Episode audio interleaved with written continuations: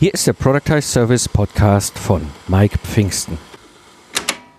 Die letzten zwei Episoden ging es eigentlich um eine Challenge, die ich mir hier im Podcast selber gestellt habe. Es ging darum, nur mit einem Laptop und 1000 Euro in sechs Monaten einen Project-Service aus dem Nichts aufzubauen. Was mich sehr überrascht hat, wie viele Rückfragen und Rückmeldungen ich zu der Episode bekommen habe und vor allem rund um dieses ganze Thema Online-Marketing, Online-Sales im B2B, ja, äh, wo ich drüber geredet habe, äh, als es darum ging, meinen neuen Project-Service eben zu entwickeln. Und dementsprechend habe ich gesagt, komm, wollen wir das Thema heute mal weiter vertiefen.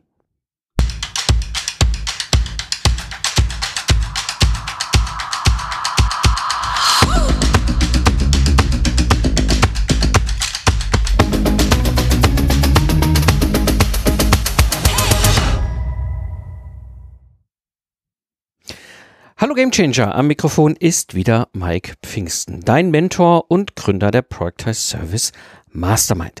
Ich zeige dir, wie du mit einem Productize Service aus dem freiberuflichen Zeit gegen Geld Hamsterrad aussteigst, ohne dabei auf dein bisheriges Einkommen zu verzichten, damit du wieder Zeit hast für die wirklich wichtigen Dinge im Leben. In der heutigen Episode sprechen wir darüber, warum dein Online-Marketing scheitert, obwohl du alle Tipps der Gurus im Netz befolgst. Was haben wir früher viel ausprobiert? Das, also ne, live auf Periscope. Kennst du noch Periscope? Erinnerst du dich? Falls ich nicht kennst und nicht erinnerst, kein Problem. Heute ist das Facebook Live, aber sowas war Periscope damals, ne? Oder Blogparaden. Was haben wir Blogparaden gemacht? Ja, das kann ich mich noch erinnern. Dann haben wir wie wild und auch gegenseitig uns verlinkt und referenziert mit diesen Blogparaden, ja? Oder als Speaker in irgendwelchen Webinar-Challenges von anderen gewesen. Ja, dann kommst, wirst du gefragt und dann kannst du da als Speaker, ja, und das ist dann auch irgendwie so ein komischer Online-Reisezirkus. Äh, am Ende des Tages, weiß nicht, es, es fühlte sich irgendwie immer doof an für mich. Ja, diese Sachen haben nichts gebracht. Das war für mich in meinem B2B-Kontext war das ja komisch, ja, denn ich stand da 2000 14 mit meinem Ingenieurbüro, mein Product Services und das war alles ganz toll, aber es war für mich irgendwie, weißt du, so, keiner kommt mir aber sagen, was besser funktioniert. Es gab ja nur das. Ja, machten ja alle. So. Und ähm, die Frage ist halt, wie kannst du mit deiner freiberuflichen Dienstleistung im B2B online sichtbar werden? Ohne werde schnell, äh, ohne, ohne werde schnell reich Methode. Und oder diese Methoden zu nutzen, die sich so komisch anfühlen.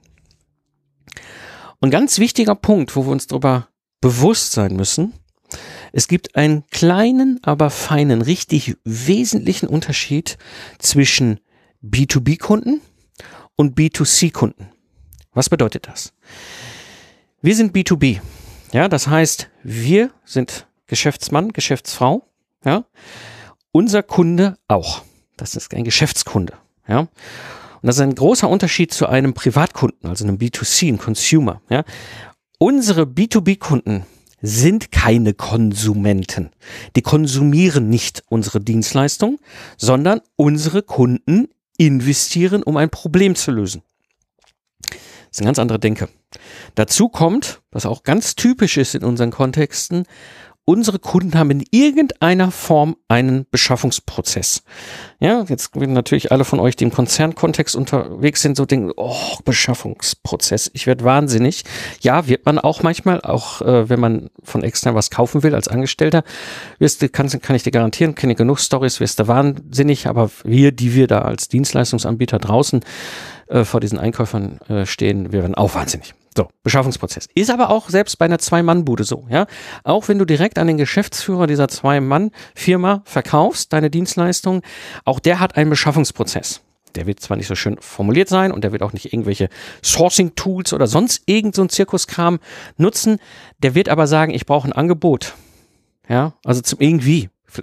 Im Idealfall schickst du ihm auf jeden Fall ein Angebot PDF. Ja, manchmal ist das Angebot auch verbal formuliert, ja, oder eine Webseite, wo er dann den Service dann final klicken kann oder so. Ne? Also wie auch immer, du machst ein Angebot, ja, das machen wir ja bei Lieschen Müll am Küchentisch nicht. Ja, B2C macht kein Angebot. Ja, nach dem Motto, so hier ist das Angebot für die Beschaffung ihrer neuen Krankenversicherung. Hört sich schon schräg an, ne? Merkst, also das ist, ja, das heißt, wir haben einen kleinen, aber feinen Unterschied zwischen B2B und B2C. Unsere Kunden denken anders, unsere Kunden sind einfach anders unterwegs und das hat komplett andere Konsequenzen für uns im Online-Marketing, wenn wir im B2B sind. Was führt denn das, was, was, zu was für Problemen führt denn das? Also, erstmal, wir haben diese B2C-Methoden, können wir die jetzt eins zu eins so in B, äh, B2B übernehmen? Na, also können wir diese ganzen lauten Gurus im Internet, die da irgendwie rumschreien und erzählen, wie man Online-Marketing zu machen hat, ja, was ja offensichtlich für B2C abgestimmt ist, dieses Online-Marketing, können wir das so in B2C übernehmen. Und das ist das Problem. Vieles von dem, was wir da haben, können wir so nicht übernehmen. Ja, das geht einfach nicht. Ja, ich kann zum Beispiel eine Sache, die diese B2C Online-Marketing gerne nutzen, nennt sich Scarcity. Ja, also Verlustangst. Das Angebot geht weg. Ja, das nutzen die. Ist legal, ist okay. Ne, für Lieschen Müller am, ähm, am Küchentisch ist das vielleicht auch nochmal ein ganz wichtiges Element, damit sie auch den Yoga-Online-Kurs kauft. Alles cool.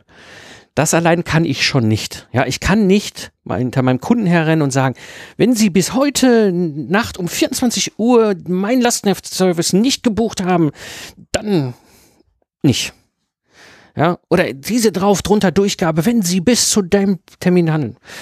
Mein Gegenüber hat in der Regel einen Beschaffungsprozess, ja, und auch wenn ich bei, bei mir Maschinenbau Mittelständler unterwegs sind,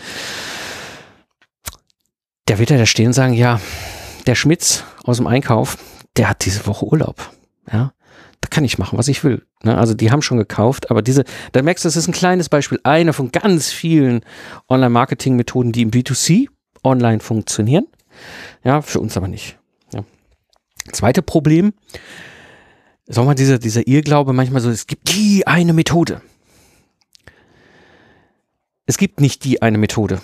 Es gibt eine, einen gewissen Teil an Methoden, einen ein, ein, ein, ein sinnvollen Blumenstrauß an Methoden, die bei uns im B2B funktionieren. Und die sind, das sind oftmals sehr wenige. Ja, also das ist, äh, die sehr auch, greifen auch sehr ineinander. Ja, also das ist ganz wichtig. Ne? Du, musst halt verschiedene Momente abpassen, wo deine Kunden unterwegs sind, gerade in dem Beziehungsstatus in Anführungsstrichen mit dir. Oh, haben sie jetzt gerade, sind das erste Mal online über dich drüber gestolpert irgendwie? Ja, oder haben sie schon deinen Podcast abonniert oder ja, äh, sind, sind, sind sie schon in deiner E-Mail-Liste? Also es gibt so verschiedene Stufen, die auch ganz viel mit dem Thema Vertrauen zu tun haben. Ja, gerade im B2B müssen wir ganz viel Vertrauen aufbauen.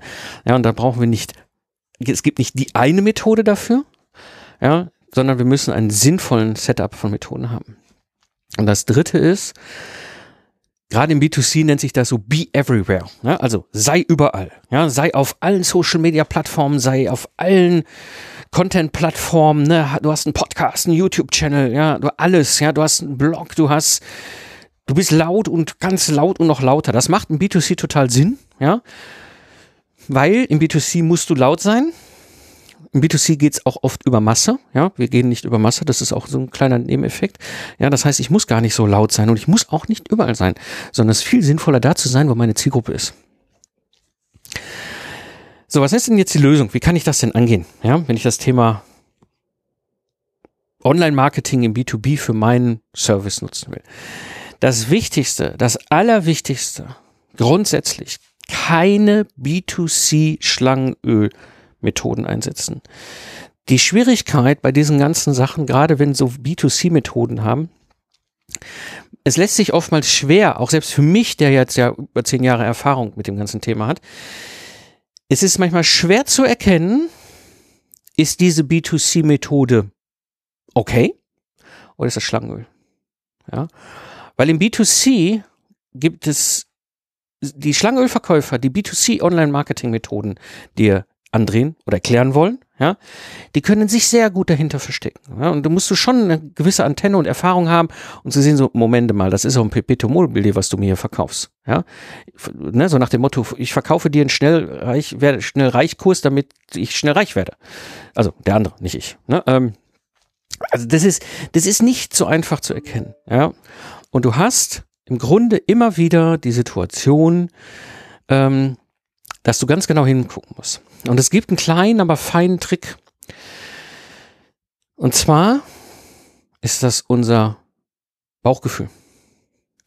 Wenn du dich mit der Methode nicht wohlfühlst, ist die Wahrscheinlichkeit hoch, dass unser B2B-Kunde sich auch nicht wohlfühlt. Was meine ich damit? Ganz wichtig. Mit nicht wohlfühlen meine ich nicht, dass ich unsicher bin in der Handhabung. Ja, viele dieser B2B Online Marketing Methoden, die ich ja in meinem Bereich nutze, das ist wie Fahrradfahren, das muss ich lernen. Ja, das ist auf Online-Sales Skills genauso. Ja, da gibt es B2B Online-Sales-Methoden, die funktionieren. Das ist, das muss man lernen, das haben wir alle nicht gelernt. Wir waren ja schön an der Uni, haben unsere fachliche Ausbildung ne, gehabt. Ich habe da irgendwie irgendwann mal als Systemingenieur rausgeplumpst, aber keiner in meiner Uni-Zeit hat mir jemals erklärt, wie kann ich denn zum Beispiel verkaufen. Ja, wie kann ich meine Dienstleistung verkaufen? Wie kann ich Marketing machen für meine Dienstleistung? Das heißt, ähm, wir müssen immer unterscheiden bei diesem Punkt fühle ich mich wohl, ist, bin ich es nur nicht gewohnt, diese Methode anzuwenden, dann muss ich es einfach lernen wie Fahrradfahren. Ja, also so mehr diesen Teil. Oder ist es wirklich so, wenn du dich reinhorchst, dass du sagst, hm, also ich weiß nicht, also so möchte ich als Kunde nicht angesprochen werden. Und das ist so ein Indikator, den ich dir mitgeben kann.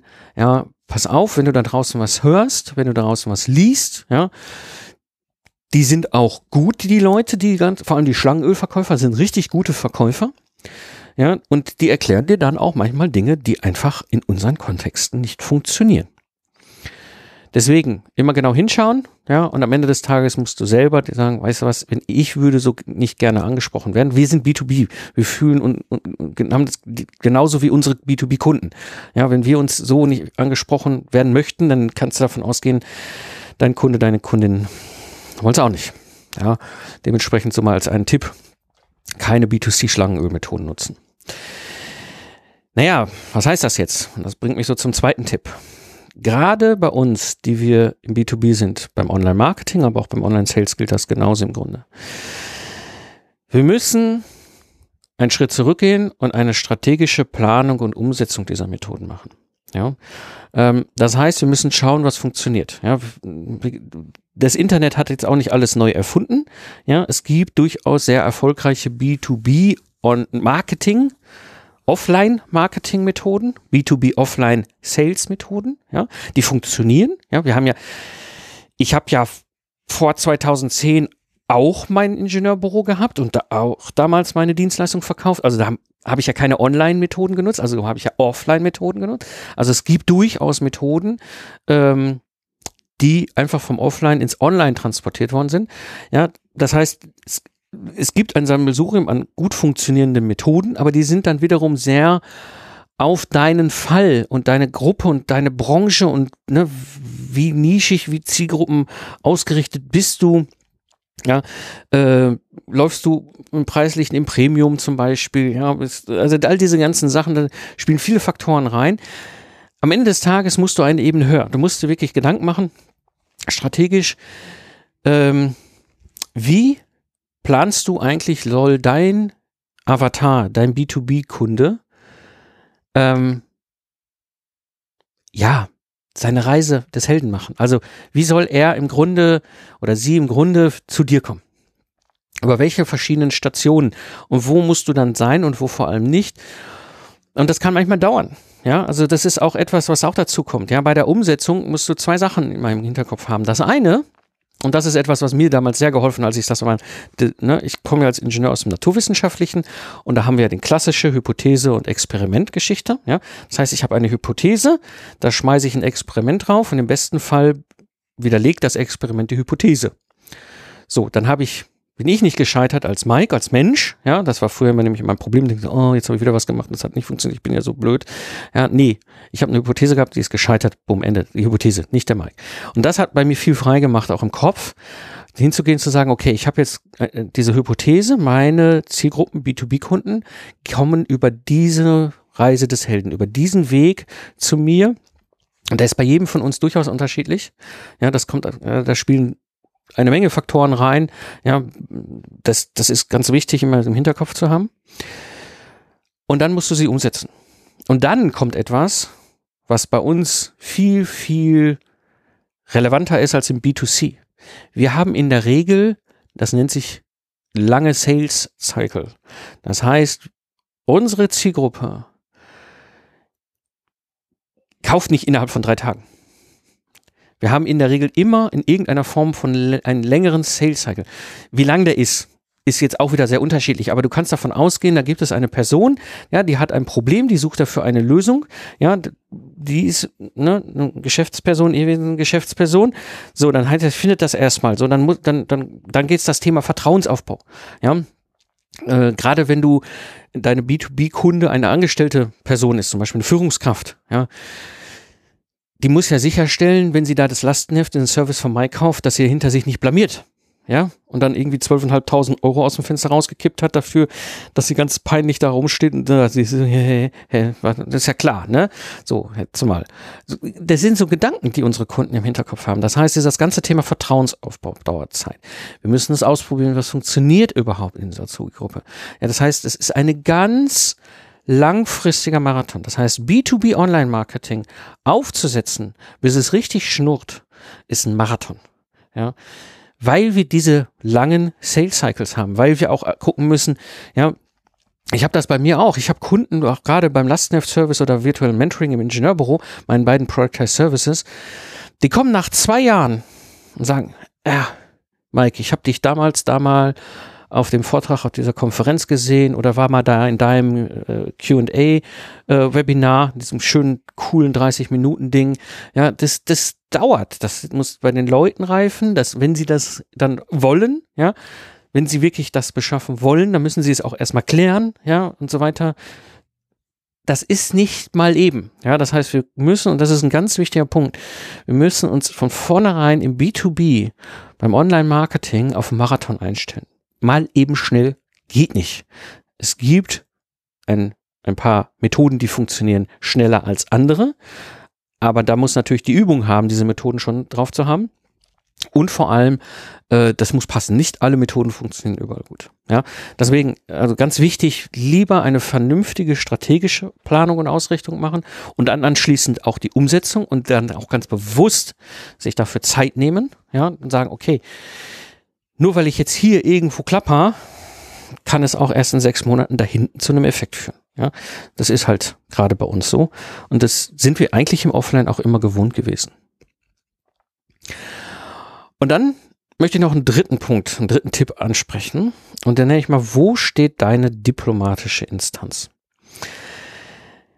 Ich war früher, ich dachte, ich muss, ich muss überall sein.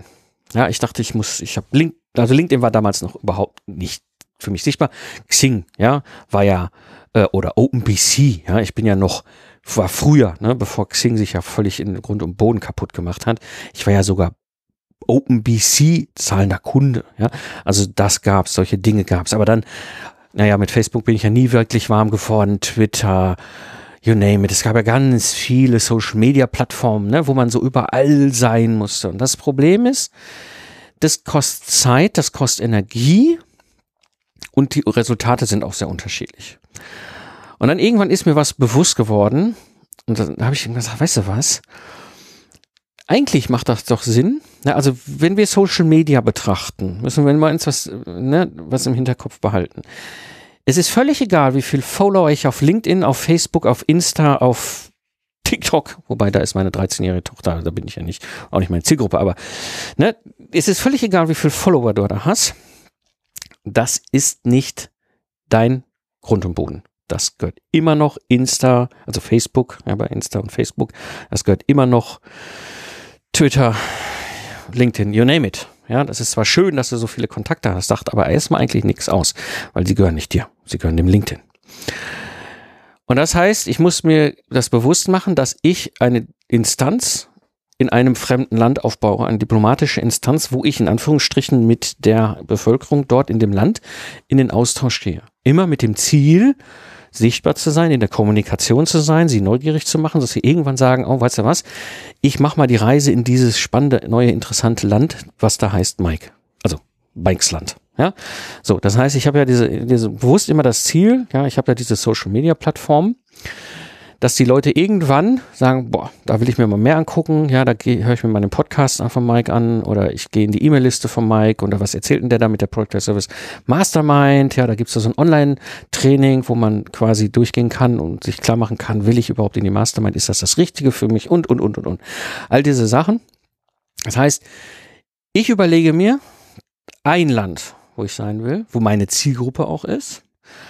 Und baue dort eine diplomatische Instanz auf und bespiele sie richtig gut. Das ist viel sinnvoller, als wenn ich überall so ein bisschen bin. Ja, dann bin ich eigentlich irgendwie nirgends. Dazu kommt auch, und das ist auch ein wesentlicher Punkt, den wir immer wieder auch bei diesem ganzen Thema im Hinterkopf haben müssen. Auf welchen Plattformen sind denn eigentlich unsere Kunden? Und die meisten von uns im B2B, das sind keine 20-Jährigen. Ja, also wir haben Entscheider, Entscheiderinnen in der Regel auf unserer Kundenseite, die sich entscheiden, ihm ein Problem zu lösen und dafür eine Dienstleistung, sprich unseren Product as Service zu buchen. Und die Wahrscheinlichkeit ist sehr hoch, dass sie im B2B-Kontext bei LinkedIn sind oder früher bei Xing waren, aber heute ist ja Xing nicht mehr als ein sich selbst automatisch aktualisierender Adressbuchverzeichnis, also braucht man nichts mehr reinstecken. Aber LinkedIn, ja, also zum Beispiel eine Sache. Was ganz spannend ist im B2B-Kontext, Twitter.